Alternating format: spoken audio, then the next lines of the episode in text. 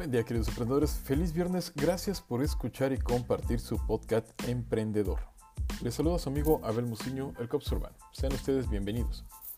Sigamos dándole forma a este esfuerzo en conjunto y el miércoles pasado les platiqué sobre las especificaciones físicas y riesgos de los vendedores y el tipo de clientes. Ahora te platico sobre la formación de vendedores.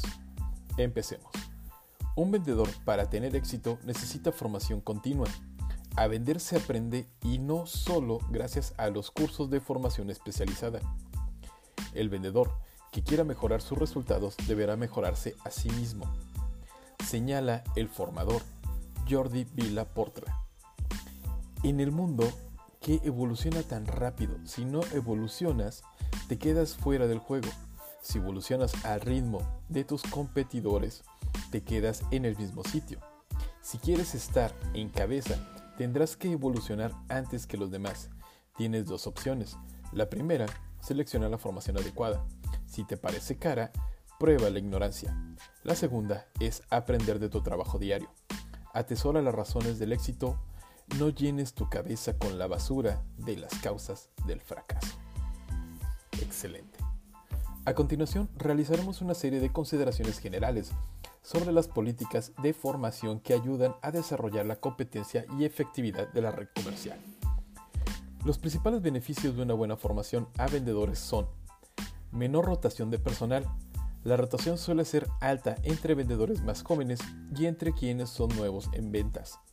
La confusión y frustración en el trabajo producen abandonos. Ha sido la falta de formación causante. Mejores relaciones con el cliente. Los compradores industriales se quejan de que desperdician el tiempo al tratar con vendedores sin capacitación. Mejor moral. Al desarrollar la confianza en sí mismo, el vendedor y en su entusiasmo. Control. Un buen programa de formación asegura el control sobre el tramo de los vendedores que dan a los clientes, especialmente crítico con vendedores veteranos en cambio de las estrategias de ventas. Mayores ventas es el objetivo final de cualquier programa de formación. Los objetivos perseguidos tendrán como fin satisfacer las necesidades formativas de la red de ventas. Formación específica. Empresa, producto, precio, planes de venta y cuota, sobre todo clientes, postventa y competencia. Formación genérica estrategias tácticas de venta, habilidades de relación y habilidades de persuasión, reforzamiento de autoimagen y la automotivación, percepción del rol, organización de las ventas, ruteo, visitas, viaje, previsiones, gastos, control, información, costos, informática, etc. Ahora pasemos al ejemplo de modalidad de formación en Sales Coaching. Este modelo de formación de vendedores tiene las siguientes características diferenciadoras. El manager actúa como coach o instructor del equipo. Es su responsabilidad el desarrollo de los profesionales a su cargo. Recibirá entrenamiento previo que le capacite como entrenador de su equipo. Los principales beneficios que reporta una política de formación basada en el modelo Sales Coaching son mejora el rendimiento de los profesionales, por tanto, la productividad de las ventas. Complementa y aumenta la rentabilidad de otros programas de formación. Fomenta la comunicación entre el directivo y sus equipos de trabajo. Transmite la cultura corporativa. Identifica a los trabajadores de la organización aumenta la satisfacción de la red comercial y ayuda a la fidelización. Coaching no es vender ni contar a otros cómo se vende, sino un ejercicio de colaboración en el que el manager ayuda al vendedor a encontrar su propia solución.